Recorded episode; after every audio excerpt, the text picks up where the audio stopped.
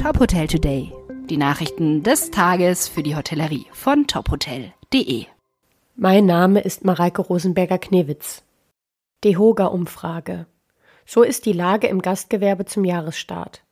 Aus einer Umfrage des Deutschen Hotel- und Gaststättenverbandes geht hervor, dass 12,5 Prozent der Betriebe optimistisch ins neue Jahr gestartet sind.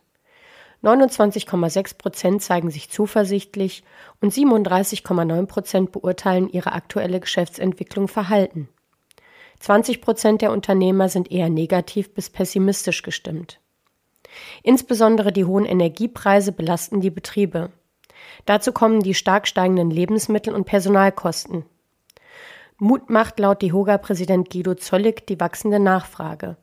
Es würden sich immer mehr Betriebe den Vorkrisenumsätzen annähern. Die Nachfrage sei seit Mai 22 kontinuierlich gewachsen. Schätzung 10.000 Arbeitskräfte fehlen Niedersachsens Gastgewerbe. Rainer Balke, Hauptgeschäftsführer des Deutschen Hotel- und Gaststättenverbands Niedersachsen, nannte diese Zahl auf Anfrage der Deutschen Presseagentur. In Großstädten, in ländlichen Regionen, aber auch in Universitätsstädten bestehe das Problem gleichermaßen in allen Bereichen des Gastgewerbes übergreifend. Für das Fach- und Arbeitskräfteproblem gibt es aus Sicht Balkes mehrere Gründe. Zum Beispiel suchten aufgrund des demografischen Wandels vergleichsweise wenige Schulabgänger Zugang zum Ausbildungs- und Arbeitsmarkt. Zudem hätten die Schließungen während der Corona-Pandemie Vertrauen gekostet.